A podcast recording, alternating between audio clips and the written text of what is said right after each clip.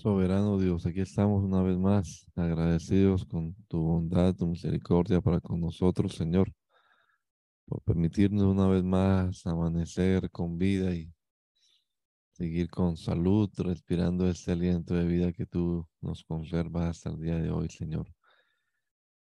Te damos gracias por poder también iniciar nuestro día laboral con tu palabra en nuestras manos, esperando que tu Espíritu Santo la ponga en nuestro corazón, que nos ilumine la mente, el entendimiento y que lo que aquí leamos en este rato podamos entenderlo y aplicarlo a nuestra vida. Rogamos sabiduría de lo alto, Señor Jesús, para cada uno de nosotros. Y que tu palabra haga efecto en nuestra vida, Señor. En nombre de Jesús. Amén. Amén. Libro del profeta Isaías, capítulo número 51 en la nueva versión internacional. Así dice el Señor. Voy a levantar un viento destructor contra Babilonia y la gente de Leb Enviaré contra Babilonia gente que la lance por los aires, que la aviente como se avienta el trigo hasta dejarla vacía. En el día de su calamidad la atacarán por todas partes que no tense el arquero su arco ni se vista la coraza. No perdonen a los jóvenes, destruyan a su ejército por completo. Caerán muertos en el país de los babilonios, serán traspasados, traspasados en las calles. Aunque Israel y Judá estén llenos de culpa delante del Santo de Israel, no han sido abandonados por su Dios, el Señor Todopoderoso. Huyan de Babilonia, Sálvese quien pueda. No perezcan por causa de su iniquidad, porque ha llegado la hora de que el Señor tome venganza. Él le dará su merecido. En la mano del Señor, Babilonia era una copa de oro que embriagaba toda la tierra. Las naciones bebieron de su vino y se enloquecieron. Pero de pronto Babilonia cayó hecha a pedazos giman por ella, traigan bálsamo para su dolor, tal vez pueda ser curada. Quisimos curar a Babilonia, pero no pudo ser sanada. Abandonémosla y regrese cada uno a su país, porque llega su condena hasta los cielos, se eleva hasta las nubes. El Señor nos ha vindicado.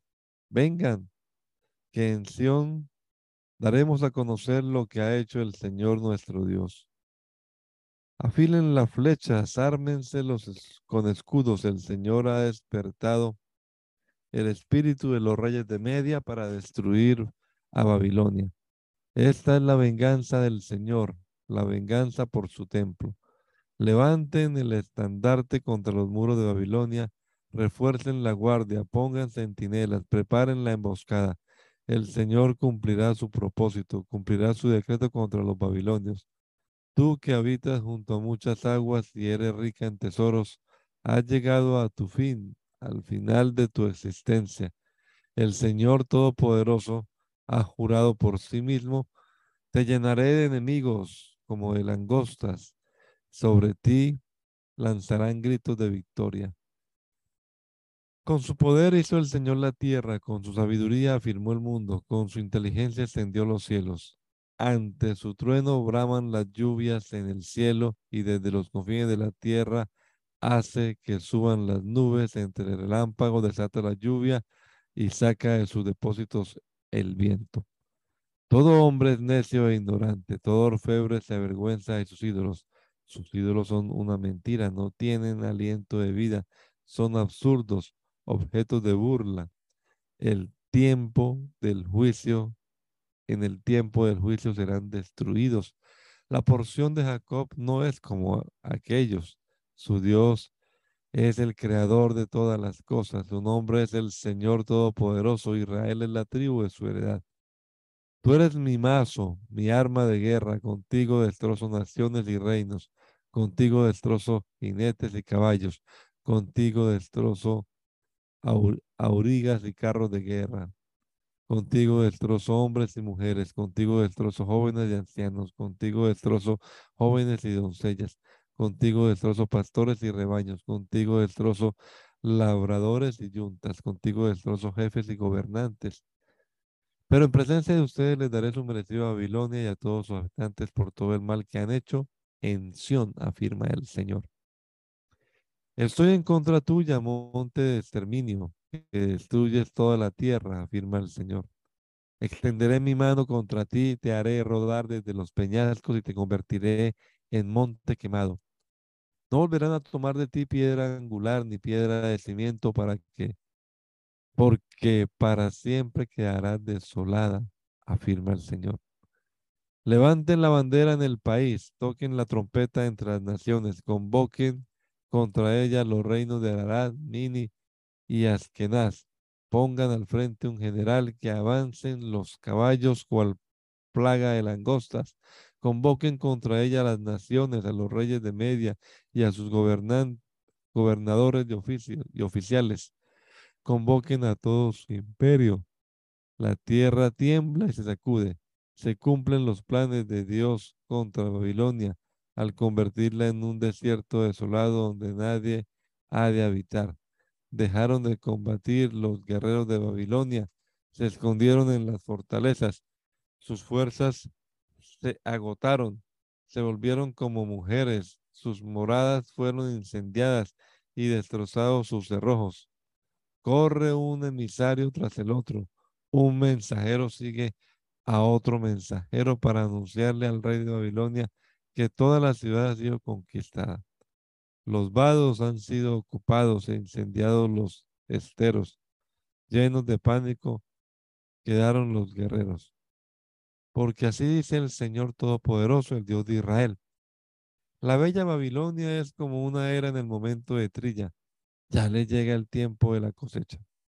Nabucodonosor, el rey de Babilonia, me devoró, me confundió, me dejó como un plato vacío me tragó como un monstruo marino. Con mis delicias se ha llenado el estómago, pero luego, para luego vomitarme.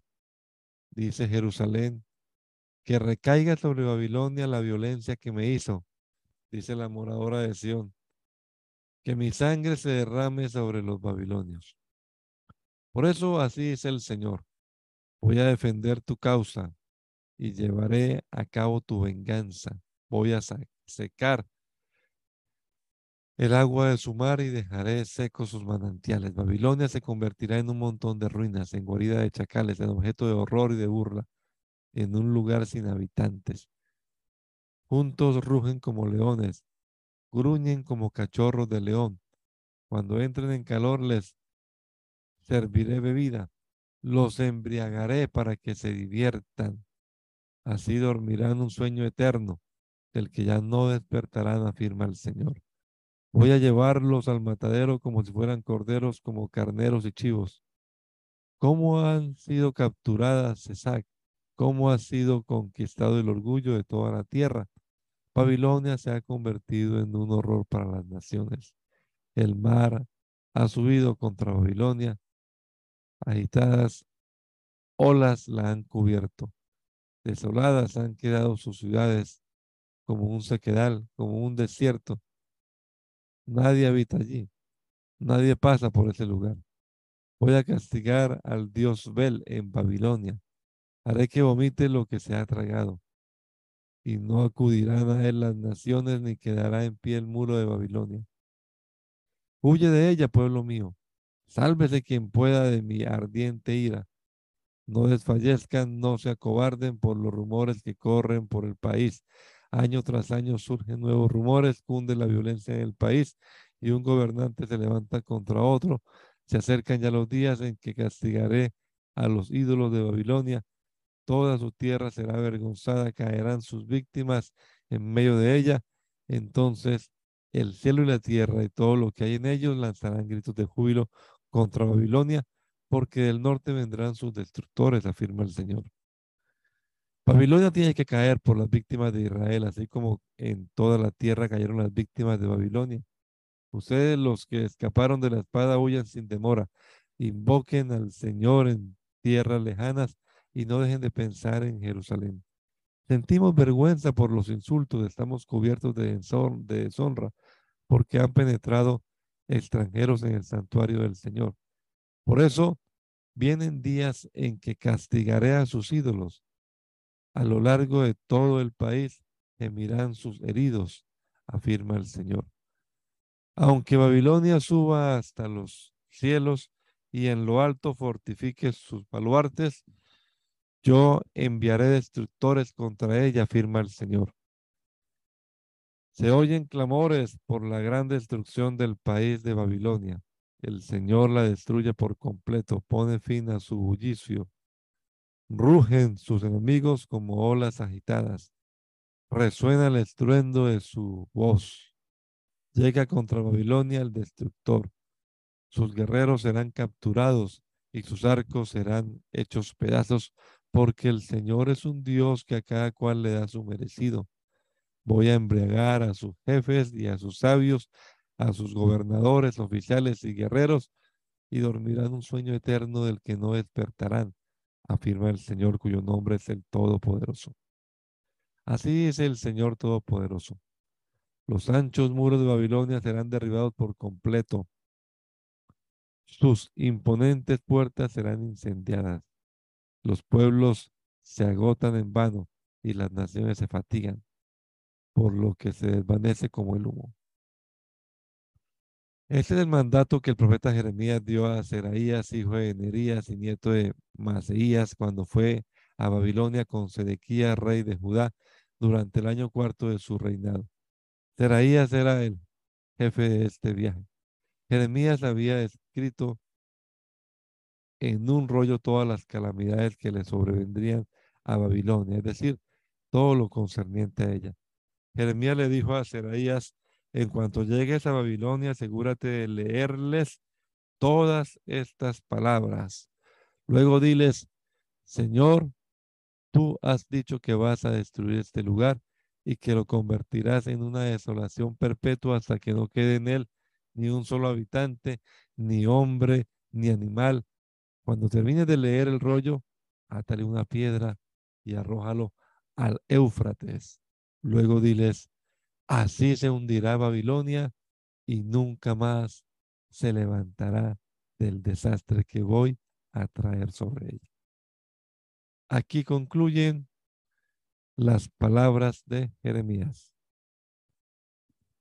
Sedequías tenía 21 años cuando ascendió al trono y reinó en Jerusalén 11 años. Su madre se llamaba Hamutal, hija de Jeremías, oriunda de Libná. Al igual que Joacín, Sedequías hizo lo que ofende al Señor, a tal grado que el Señor, en su ira, echó a Jerusalén y a Judá de su presencia. Sedequías se rebeló contra el rey de Babilonia. En el año noveno del reinado de Sedequías, a los diez días del mes décimo, Nabucodonosor, rey de Babilonia, marchó con todo su ejército y atacó a Jerusalén. Acampó frente a la ciudad y construyó una rampa de asalto a su alrededor. La ciudad estuvo sitiada hasta el año undécimo del reinado de Sedequías. A los nueve días del mes cuarto, cuando el hambre se agravó en la ciudad y no había más alimento para el pueblo, se abrió una brecha en el muro de la ciudad, de modo que aunque los babilonios la tenían cercada, todo el ejército se escapó. Salieron de noche por la puerta que estaba entre los dos muros junto al jardín real. Huyeron camino al Arabá, pero el ejército babilonio persiguió al rey Sedequías hasta alcanzarlo en la llanura de Jericó sus soldados se dispersaron abandonándolo. Y los babilonios lo capturaron. Entonces lo llevaron ante el rey de Babilonia que estaba en Ribla, en el territorio de Hamat. Allí Nabucodonosor dictó sentencia contra Sedequías y ante sus propios ojos hizo degollar a sus hijos, lo mismo que a todos los nobles de Judá. Luego mandó que a Sedequías le sacaran los ojos y que le pusieran cadenas de bronce para llevarlo a Babilonia, donde permaneció preso hasta el día en que murió. A los diez días del mes quinto del año 19 del reinado de Nabucodonosor, rey de Babilonia, su servidor Nabuzaradán, que era comandante de la guardia, fue a Jerusalén y le prendió fuego al templo del Señor, al palacio real y a todas las casas de Jerusalén, incluso a todos los edificios importantes. Entonces el ejército de los babilonios bajo su, bajo su mando derribó todas las murallas que rodeaban la ciudad. Nabuzaradán además deportó a la gente que quedaba en la ciudad, es decir, al resto de los artesanos y a los que se, a los que se habían aliado con el rey de Babilonia. Sin embargo, dejó a algunos de los más pobres para que se encargaran de los viñedos y de los campos. Los babilonios quebraron las columnas de bronce, las bases y la fuente de bronce que estaban en el templo del Señor y se llevaron todo el bronce a Babilonia. También se llevaron las ollas, las tenazas, las despabiladeras los tazones, las vajillas, la vajilla y todos los utensilios de bronce que se usaban para el culto. Además, el comandante de la guardia se apoderó de las palanganas, los incensarios, los aspersorios, las ollas, los candelabros, los platos y fuentes para las libaciones, todo lo cual era de oro y de plata. El bronce de las dos columnas de la fuente, de los doce toros que estaban debajo de la fuente y de las bases que el rey Salomón había hecho para el templo del Señor, era tanto que no se podía pesar. Cada columna medía ocho metros de altura y cinco y medio de circunferencia. Su espesor era de ocho centímetros y era hueca por dentro. El capitel de bronce que estaba encima de cada columna medía dos metros de altura y estaba decorado alrededor con una red y con granadas de bronce. Las dos columnas tenían el mismo adorno. De cada columna pendían 96 granadas y las granadas que estaban alrededor de la red eran 100 en total. El comandante de la guardia tomó presos a Seraías, sacerdote principal, a Sofonías, sacerdote de segundo rango, y a los tres porteros. De los que quedaban en la ciudad, apresó al oficial encargado de las tropas, a siete de los servidores personales del rey, al cronista principal del ejército, encargado de reclutar soldados de entre el pueblo, y a 60 ciudadanos que todavía estaban dentro de la ciudad. Después de apresarlos, Nabuzaradán, comandante de la guardia, se los llevó al rey de Babilonia, que estaba en Ribla. Allí, en el territorio de Hamat, el rey los hizo ejecutar. Así Judá fue desterrado y llevado cautivo. Este es el número de personas desterradas por Nabucodonosor. En el año séptimo de su reinado, tres mil veintitrés judíos. En el año dieciocho de su reinado, ochocientas treinta y dos personas de Jerusalén. En el año veintitrés de su reinado, Nabuzaradán, el capitán de la guardia real, desterró a setecientos cuarenta y cinco judíos. En total fueron desterradas cuatro, 4.600 personas. En el día 27 del mes duodécimo del año 30, 37 del, ex, del año 37 del exilio de Joaquín, rey de Judá, Evil Merodac, rey de Babilonia, en el año primero de su reinado, indultó a Joaquín y lo sacó de la cárcel. Lo trató amablemente y le dio una posición más alta que la de los otros reyes que estaban con él en Babilonia. Joaquín dejó su ropa de prisionero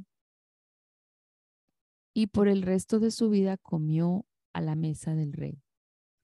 Además, durante toda su vida y hasta el día de su muerte, Joaquín gozó de una pensión diaria que le proveía el rey de Babilonia. Lamentaciones. Ay, cuán desolada se encuentra la que fue ciudad populosa. Tiene apariencia de viuda la que fue grande entre las naciones. Hoy es esclava de las provincias la que fue gran señora entre ellas. Amargas lágrimas derrama por las noches, corre el llanto por sus mejillas. No hay entre sus amantes uno solo que le consuele. Todos sus amigos la traicionaron, se volvieron sus enemigos. Humillada, cargada de cadenas, Judá marchó al exilio. Una más entre las naciones, no encuentra reposo. Todos sus perseguidores la acosan, la ponen en aprietos. Los caminos a Sion están de duelo. Ya nadie asiste a sus fiestas solemnes. Las puertas de la ciudad se ven desoladas. Sollozan sus sacerdotes, se turban sus doncellas, toda ella es amargura. Sus enemigos se volvieron sus amos. Tranquilos se ven sus adversarios. El Señor la ha arrojado, la ha congojado por causa de sus muchos pecados. Sus hijos marcharon al cautiverio, arrastrados por sus enemigos. La bella Sión ha perdido todo su antiguo esplendor. Sus príncipes parecen venados que vagan en busca de pastos. Exhaustos se dan a la fuga frente a sus perseguidores. Jerusalén trae a la memoria los tristes Jerusalén trae a la memoria los tristes días de su peregrinaje. Se acuerda de todos los tesoros que en el pasado fueron suyos. Cuando su pueblo cayó en manos enemigas, nadie acudió en su ayuda. Sus adversarios vieron su caída y se burlaron de ella. Grave es el pecado de Jerusalén. Por eso se ha vuelto impura. Los que antes la honraran, la honraban, ahora la desprecian, pues han visto su desnudez. Ella misma se hace en llanto y no se atreve a dar la cara. Sus vestidos están llenos de inmundicia. No tomó en cuenta lo que les, lo que le esperaba. Su caída fue sorprendente, no hubo nadie que la consolara. Mira, Señor, mi aflicción, el enemigo ha triunfado. El enemigo se adueñó de todos, sus, de todos los tesoros de Jerusalén. Vio ella penetrar en su santuario las naciones paganas, a las que tú prohibiste entrar en tu asamblea. Todo su pueblo solloza y anda en busca de pan para mantenerse con vida, cambian por comida sus tesoros. Mira, Señor, date cuenta de cómo me están humillando. Fíjense ustedes, los que pasan por el camino, ¿acaso no les importa? ¿Dónde hay un sufrimiento como el mío, como el que el Señor me ha hecho padecer, como el que el Señor lanzó sobre mí en el día de su furor? Desde lo alto envió el Señor un fuego que me caló hasta los huesos. A mi paso tendió una trampa y me hizo retroceder. Me abandonó por completo. A todas horas me sentía morir. Pesan mis pecados como un yugo sobre mí. Dios mismo me, las, me los ató con sus manos. Me los ha colgado al cuello y ha debilitado mis fuerzas. Me ha entregado en manos de gente a la que no puedo ofrecer resistencia. En mi ciudad el Señor ha rechazado a todos los guerreros ha reunido un ejército para atacarme, para despedazar a mis jóvenes. El Señor ha aplastado a la virginal hija de Judá como quien pisa uvas para hacer vino. Todo esto me hace llorar. Los ojos se me nublan de llanto. No tengo cerca a nadie que me consuele, no tengo a nadie que me reanime. Mis ojos quedaron abandonados por el enemigo, porque el enemigo salió victorioso. Mis hijos quedaron abandonados porque el enemigo salió victorioso. Sión clama pidiendo ayuda, pero no hay quien la consuele. Por decreto del Señor, los vecinos de Jacob son ahora sus enemigos. Jerusalén ha llegado a ser basura e inmundicia. El Señor es justo. pero yo me rebelé contra sus leyes. Escuchen ustedes los pueblos, fíjense en mi sufrimiento. Mis jóvenes y mis doncellas han marchado al destierro. Llamé a mis amantes, pero ellos me traicionaron. Mis sacerdotes y mis ancianos perecieron en la ciudad mientras buscaban alimentos para mantenerse con vida. Mírame, Señor, que me encuentro angustiada. Siento un profundo, una profunda agonía. Mi corazón está desconcertado, pues he sido muy rebelde. Allá afuera la espada me deja sin hijos. Aquí adentro hay un ambiente de muerte. La gente ha escuchado mi gemir, pero no hay quien me consuele. Todos mis enemigos conocen mi pesar y, se alegran de lo que has hecho conmigo. Manda ya tu castigo anunciado para que sufran lo que he sufrido. Que llegue a tu presencia toda su maldad Trátalos como me has tratado a mí por causa de todos mis pecados. Son muchos mis gemidos y mi corazón desfallece. Ay, el Señor ha eclipsado a la bella Sión con la nube de su furor. Desde el cielo echó por tierra el esplendor de Israel.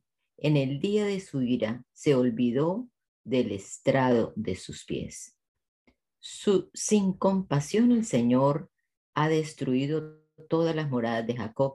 En su furor ha derribado los baluartes de la bella Judá y ha puesto su honra por los suelos al derrocar a su rey y a sus príncipes. Dio rienda suelta a su furor y deshizo todo el poder de Israel. Nos vimos frente al enemigo y el Señor nos negó su ayuda. Ardió en Jacob como un fuego encendido que consumía cuanto le rodeaba. Como enemigo, tensó el arco. Lista estaba su mano derecha. Como enemigo, eliminó a nuestros seres queridos. Como fuego, derramó su ira sobre las tiendas de la bella Sion. El Señor se porta como enemigo. Ha destruido a Israel ha destruido todos sus palacios y ha derribado sus baluartes. Ha multiplicado el luto y los lamentos por la bella Judá. Ha desolado su morada como a un jardín.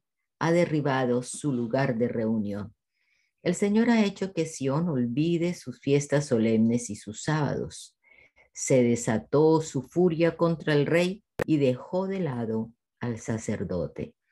El Señor ha rechazado su altar, ha abandonado su santuario, ha puesto en manos del enemigo las murallas de sus palacios, lanzan gritos en la casa del Señor como en día de fiesta. El Señor decidió derribar la muralla que rodea a la bella Sión. Tomó la vara y midió, destruyó sin compasión. Hubo lamentos en rampas y muros, todos ellos se derrumbaron. Las puertas se han desplomado. Él rompió por completo sus cerrojos. Su rey y sus príncipes andan entre las naciones. Ya no hay ley ni profetas, ni visiones de parte del Señor. En la bella Sión, los ancianos se sientan silenciosos en el suelo, se echan cenizas sobre la cabeza y se visten de luto postradas yacen en el suelo las jóvenes de Jerusalén. El llanto me consume los ojos, siento una profunda agonía. Estoy con el ánimo por los suelos porque mi pueblo ha sido destruido. Niños e infantes desfallecen por las calles de la ciudad. ¿Dónde hay pan y vino?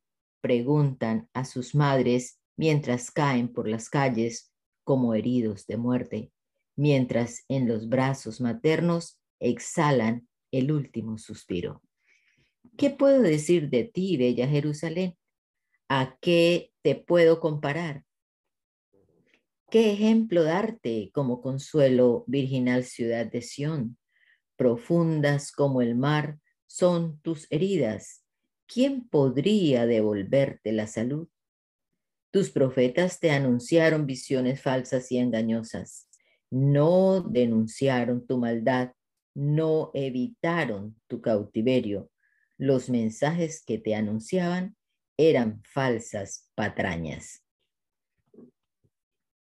Cuantos pasan por el camino aplauden burlones al verte. Ante ti, bella Jerusalén, hacen muecas y entre silbidos preguntan, ¿es esta la ciudad de, de belleza perfecta? ¿Es esta la alegría de toda la tierra? Todos tus enemigos abren la boca para hablar mal de ti. Rechinando los dientes, declaran burlones. Nos la hemos comido viva. Llegó el día tan esperado. Hemos vivido para verlo. El Señor ha llevado a cabo sus planes, ha cumplido su palabra que decretó hace mucho tiempo. Sin piedad te echó por tierra. Dejó que el enemigo se burlara de ti y enalteció el poder de tus oponentes. El corazón de la gente clama al Señor con angustia. Bella Sión amurallada, deja que día y noche corran tus lágrimas como un río. No te des un momento de descanso, no retengas el llanto de tus ojos. Levántate y clama por las noches. Cuando empiece la, la vigilancia nocturna, deja correr el llanto de tu corazón como ofrenda derramada ante el Señor. Eleva tus manos a Dios en oración por la vida de tus hijos que desfallecen de hambre y quedan tendidos por las calles. Mira, Señor, y ponte a pensar, ¿a quién trataste alguna vez así? ¿Habrán de comerse las mujeres a sus hijos fruto de sus entrañas? ¿Habrán de matar a sacerdotes y profetas en el santuario del Señor? Jóvenes y ancianos por igual yacen en el polvo de las calles. Mis jóvenes y mis doncellas cayeron a filo de espada.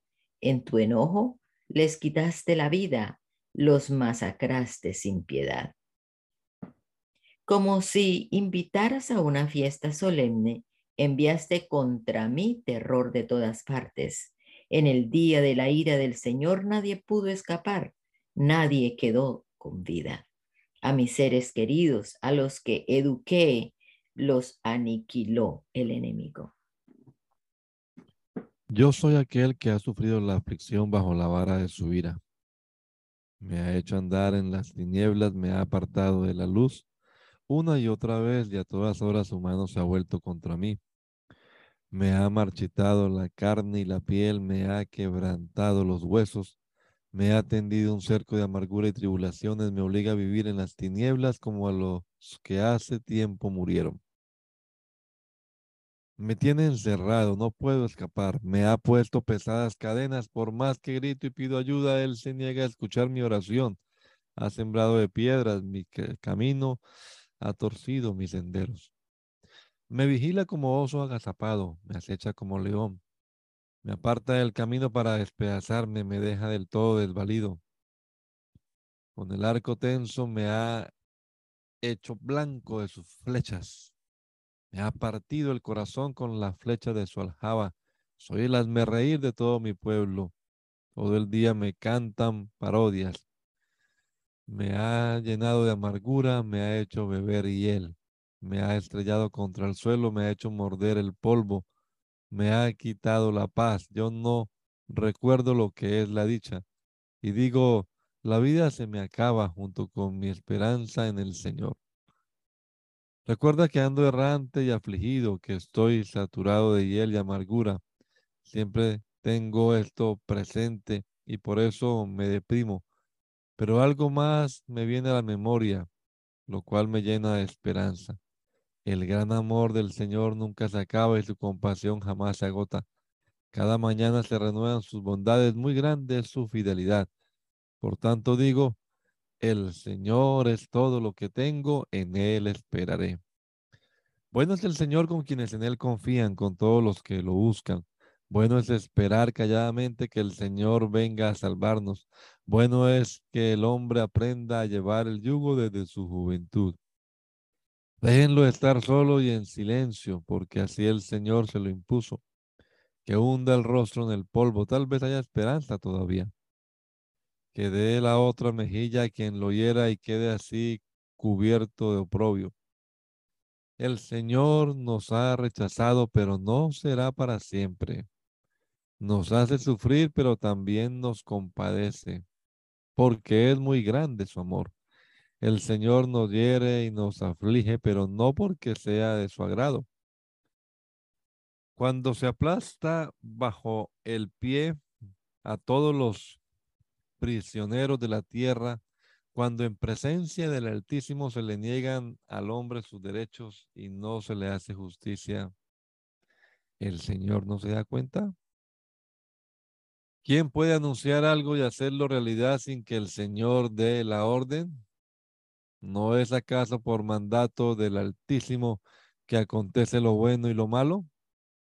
¿Por qué habría de quejarse en vida quien es castigado por sus pecados? Hagamos un examen de conciencia y volvamos al camino del Señor. Elevemos al Dios de los cielos nuestro corazón y nuestras manos. Hemos pecado, hemos sido rebeldes y tú nos has querido, no has querido perdonarnos. Ardiendo en ira nos persigues, nos masacras sin piedad, te envuelves en una nube para no escuchar nuestra oración. Como escoria despreciable nos has arrojado entre las naciones.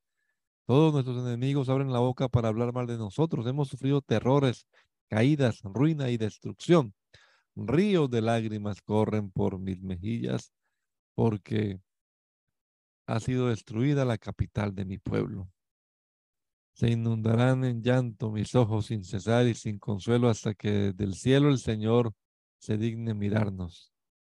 Me duele en lo más profundo del alma ver sufrir a las mujeres de mi ciudad. Mis enemigos me persiguen sin razón y quieren atraparme como un ave. Me quieren enterrar vivo y taparme con piedras de salida. Las aguas me han cubierto la cabeza, tal parece que me ha llegado el fin. Desde lo más profundo de la fosa invoqué, Señor, tu nombre, y tú escuchaste mi plegaria, y no cerraste tus oídos a mi clamor. Te invoqué y viniste a mí. No temas, me dijiste. Tú, Señor, te pusiste de mi parte y me salvaste la vida. Tú, Señor, viste el mal que me causaron. Hazme justicia. Tú notaste su sed de venganza y todas sus maquinaciones en mi contra. Señor, tú has escuchado sus insultos y todas sus maquinaciones en mi contra. Tú sabes que todo el día mis enemigos murmuran y se confabulan contra mí. Míralos. Hagan lo que hagan, se burlan de mí en sus canciones. Dale, Señor, su merecido por todo lo que han hecho. Oscurece su entendimiento y caiga sobre ellos tu maldición. Persíguelos, Señor, en tu enojo y bórralos de este mundo. El oro ha perdido su lustre, se ha empañado el oro fino. Regadas por las esquinas de las calles se han quedado las joyas sagradas.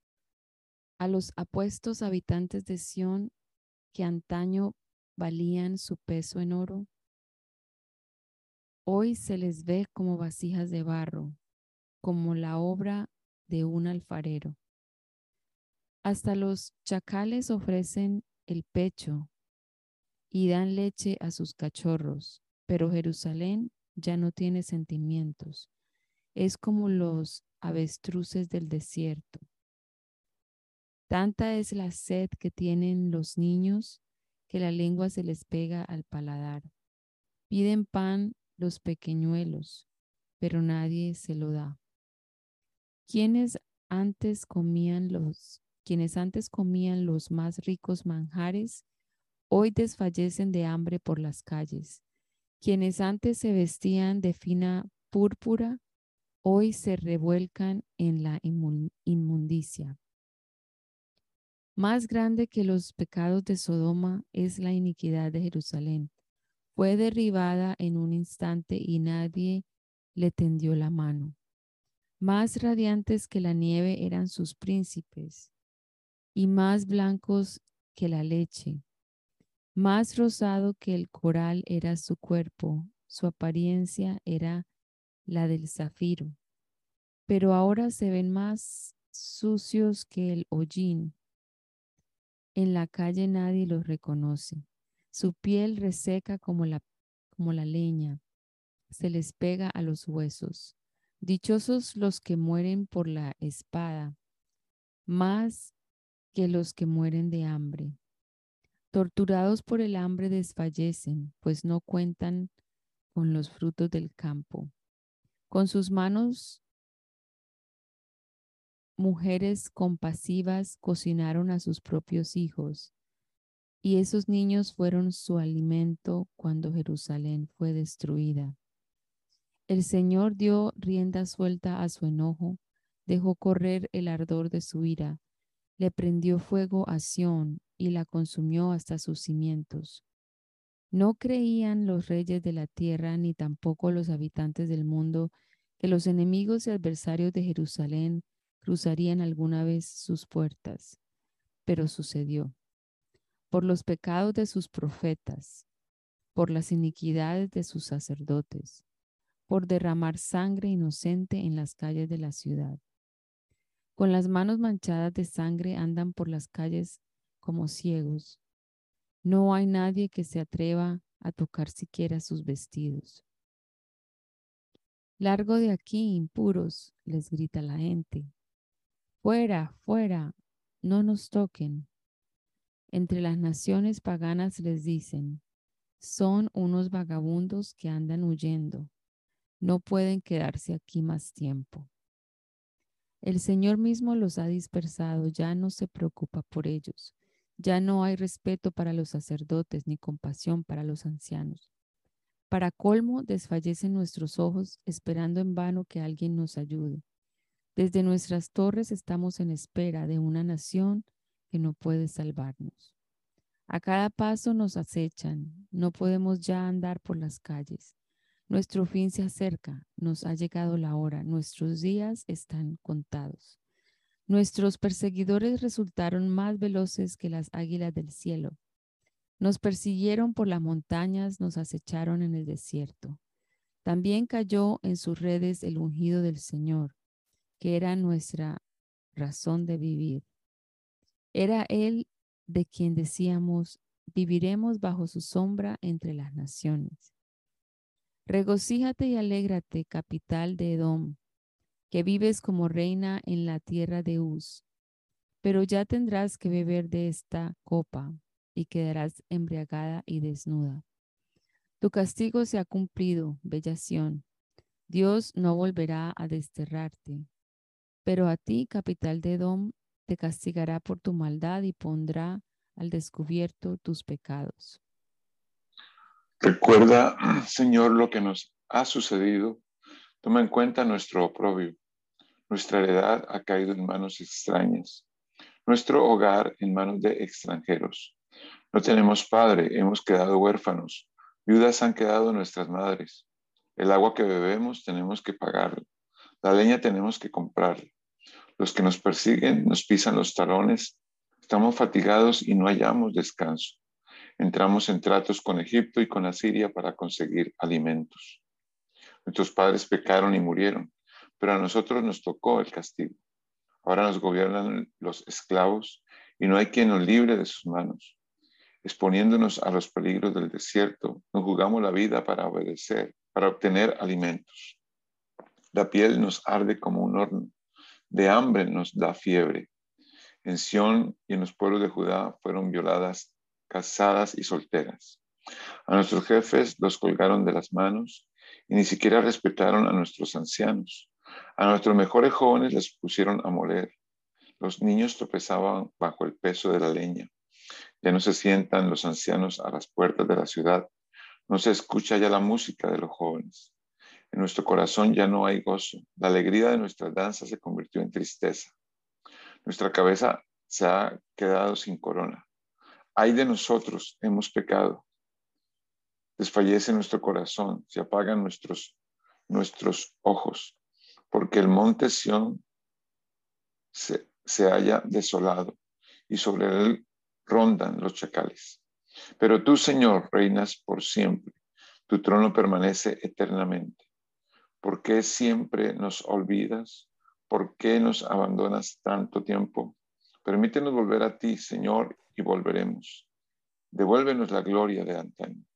La verdad es que nos ha rechazado y nos has rechazado y te has excedido en tu enojo contra nosotros. Libro de Ezequiel.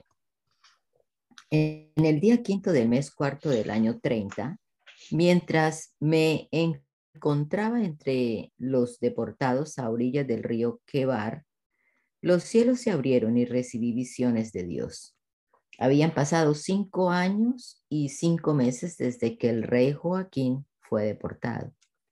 En este tiempo, mientras Ezequiel, hijo de Busí, estaba a orillas del río Quebar, en la tierra de los caldeos, el Señor le dirigió la palabra y su mano se posó sobre él.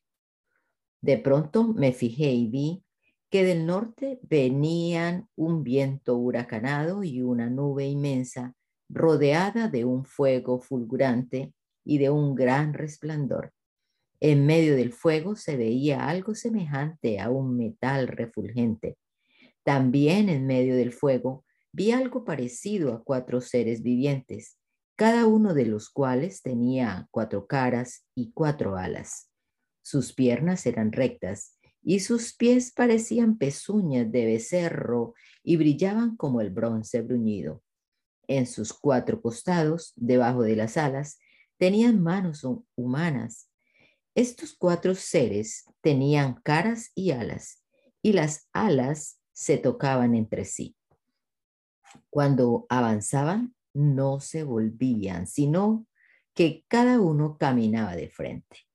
Sus rostros tenían el siguiente aspecto. De frente, los cuatro tenían rostro humano, a la derecha tenían cara de león, a la izquierda de toro y por detrás de águila.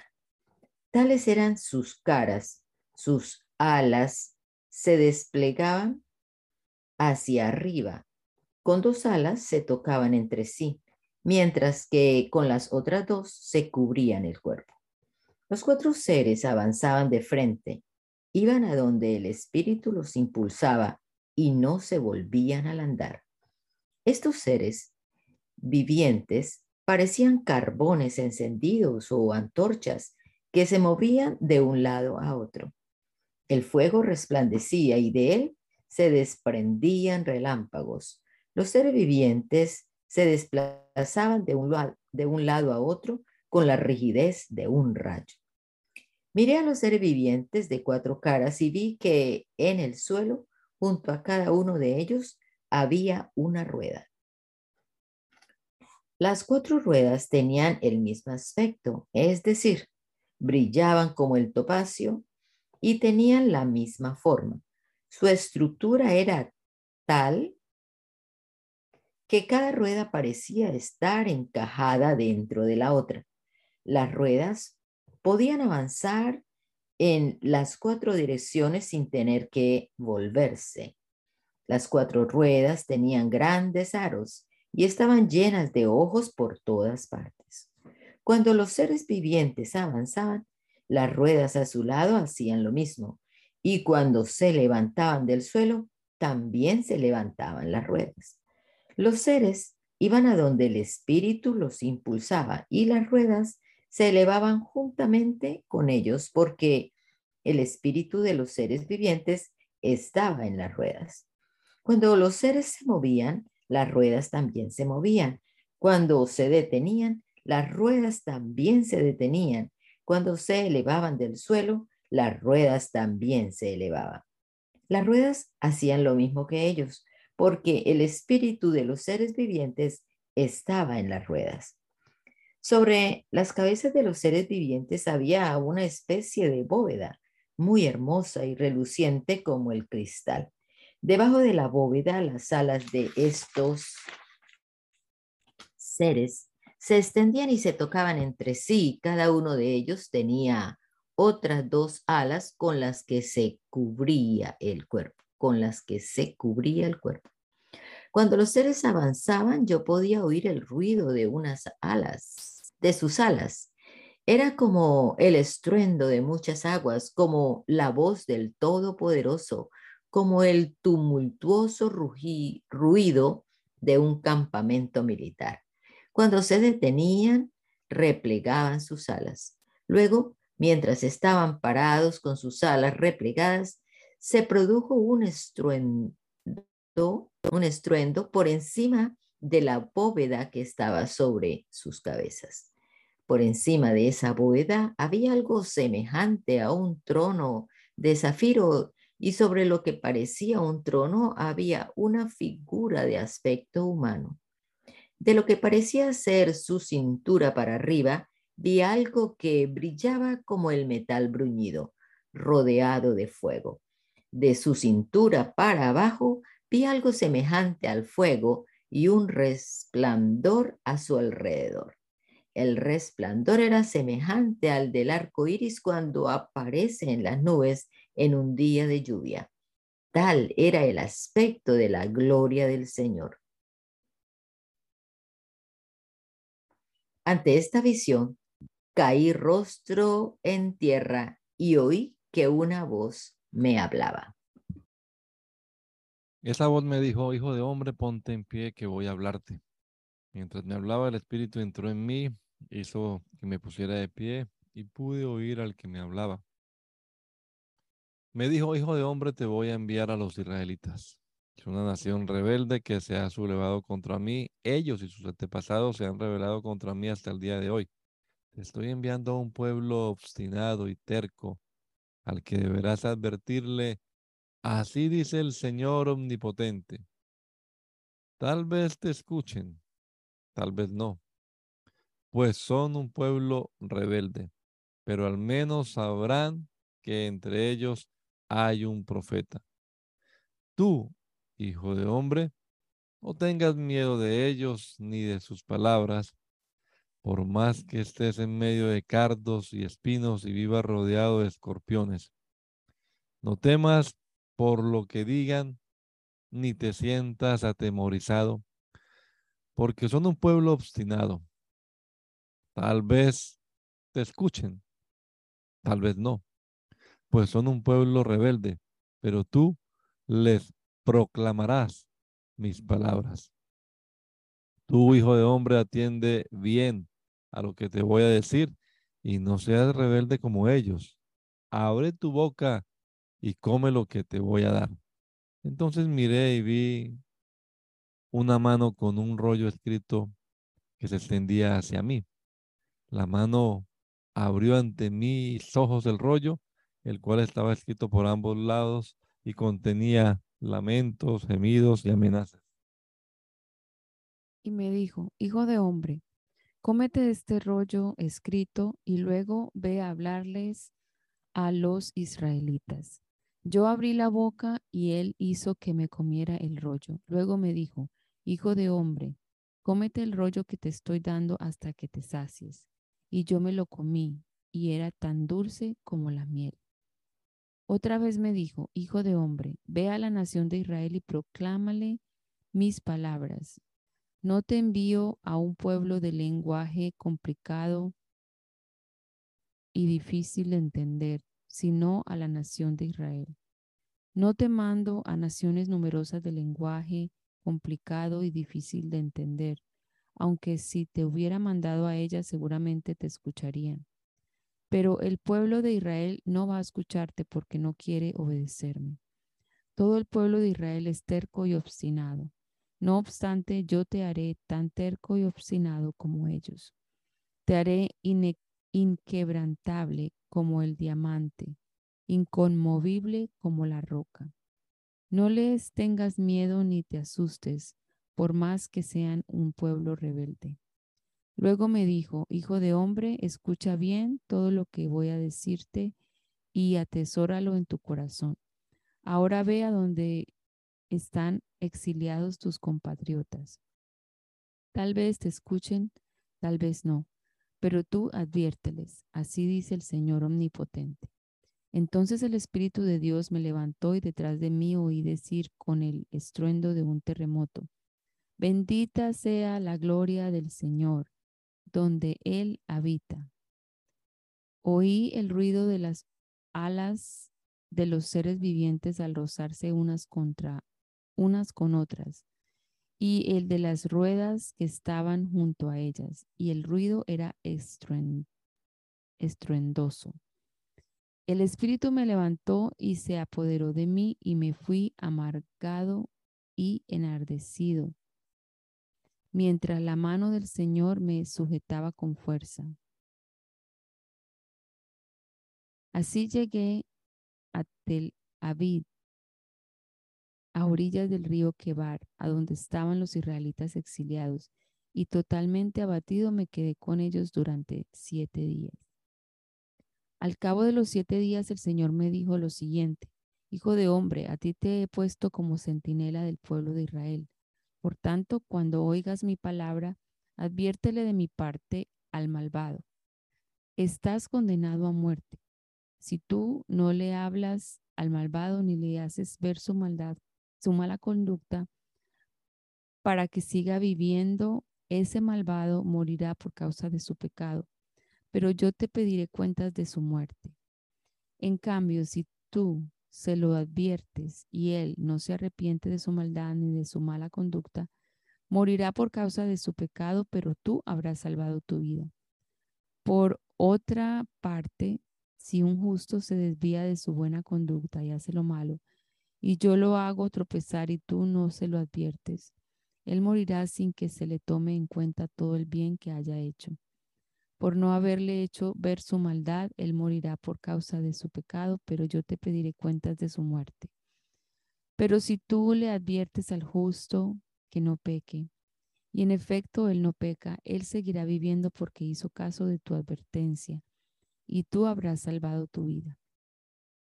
Luego el Señor puso su mano sobre mí y me dijo, levántate y dirígete al campo, que allí voy a hablarte. Yo me levanté y salí al campo. Allí vi la gloria del Señor, tal como lo había visto a orillas del río Quebar, y caí rostro en tierra. Entonces el Espíritu de Dios entró en mí, hizo que me pusiera de pie y me dijo, ve y enciérrate en tu casa.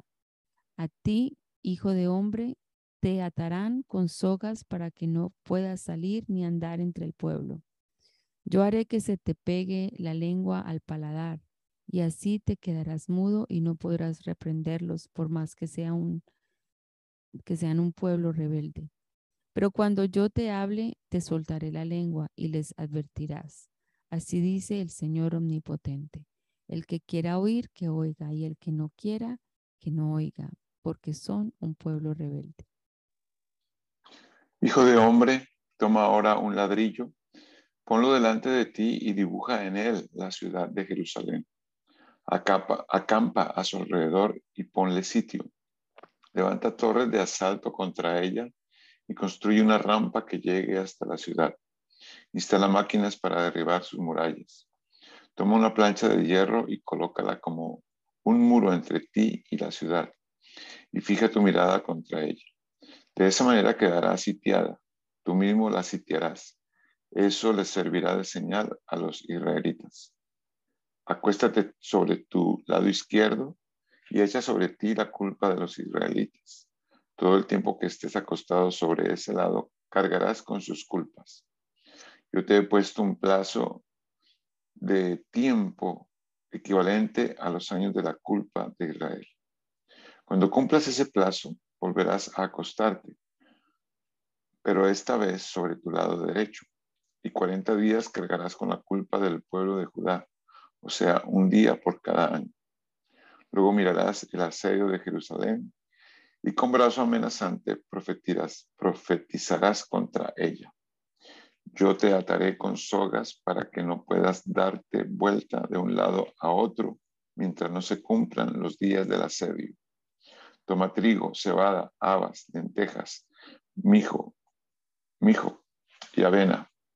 Y avena, viértelos en un recipiente y amásalos para hacer pan. Pues ese será tu alimento durante los 390 días que estarás acostado sobre tu lado izquierdo. Cada día comerás a una hora fija, una ración de un cuarto de kilo También a una hora fija beberás medio litro de agua.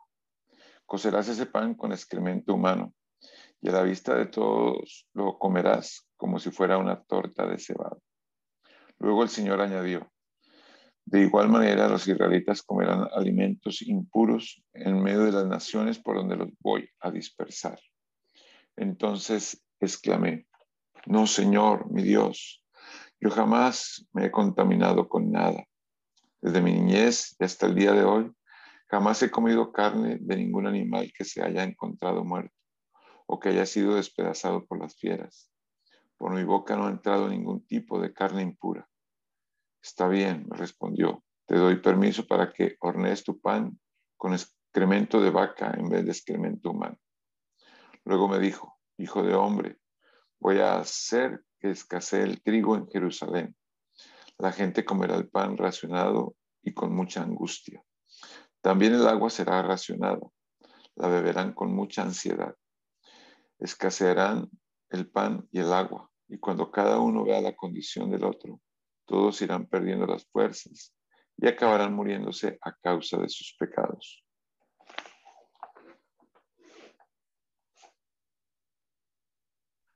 Tú, hijo de hombre, toma ahora una espada afilada y úsala como navaja de afeitar para raparte la cabeza y afeitarte la barba.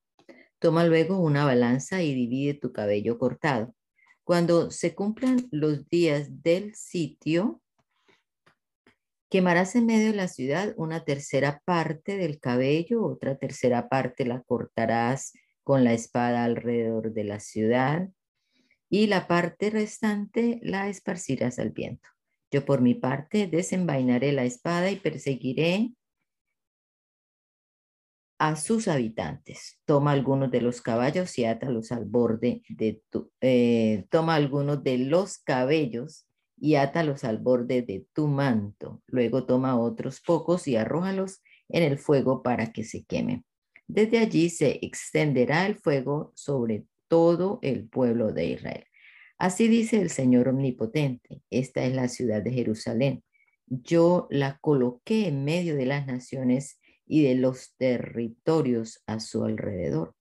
Pero ella se rebeló contra mis leyes y decretos como una con una perversidad mayor a la de las naciones y territorios vecinos.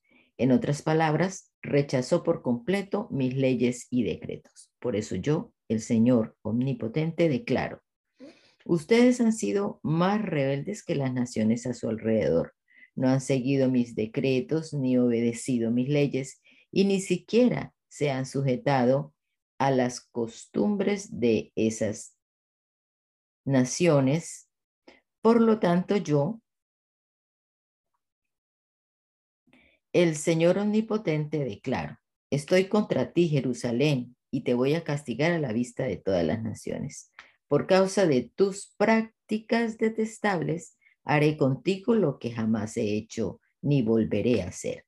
Entre ustedes habrá padres que se comerán a sus hijos y también hijos que se comerán a sus padres. Yo los castigaré y, a quien sobreviva lo dispersaré por los cuatro vientos. Por esta razón yo, el Señor Omnipotente, juro por mí mismo, como ustedes han profanado mi santuario con sus ídolos repugnantes y con prácticas detestables, yo los destruiré sin misericordia y sin piedad.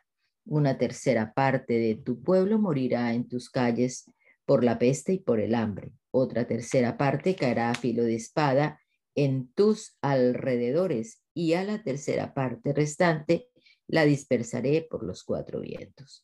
Yo desenvainaré la espada y perseguiré a la gente. Entonces se apaciguará mi ira mi enojo contra ellos será saciado y me daré por satisfecho. Y cuando en mi celo haya desahogado mi enojo contra ellos, sabrán que yo, el Señor, lo he dicho. Yo te convertiré en un montón de ruinas, te haré objeto de burlas de todas las naciones que te rodean. Todos los que pasen junto a ti lo verán.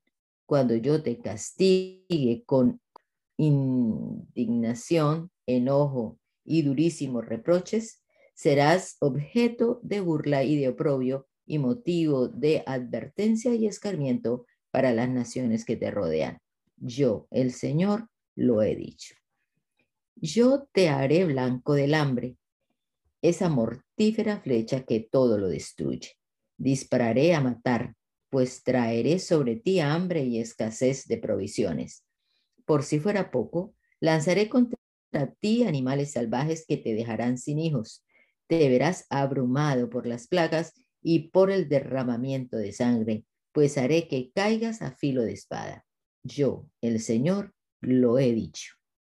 Bendito Dios, te damos gracias en esta hora por este rato que nos has permitido estar aquí, reunidos alrededor de tu palabra, Señor. Y te pedimos, como siempre, que nos alumbre la mente, el entendimiento con tu Espíritu, Señor, que nos dé sabiduría para poder sacar de estos textos los principios que deban regir nuestra vida y ponerlos en práctica, Señor, en nuestro diario vivir. Guíanos, Padre Celestial, en lo que hagamos en este día y también en este fin de semana, Señor.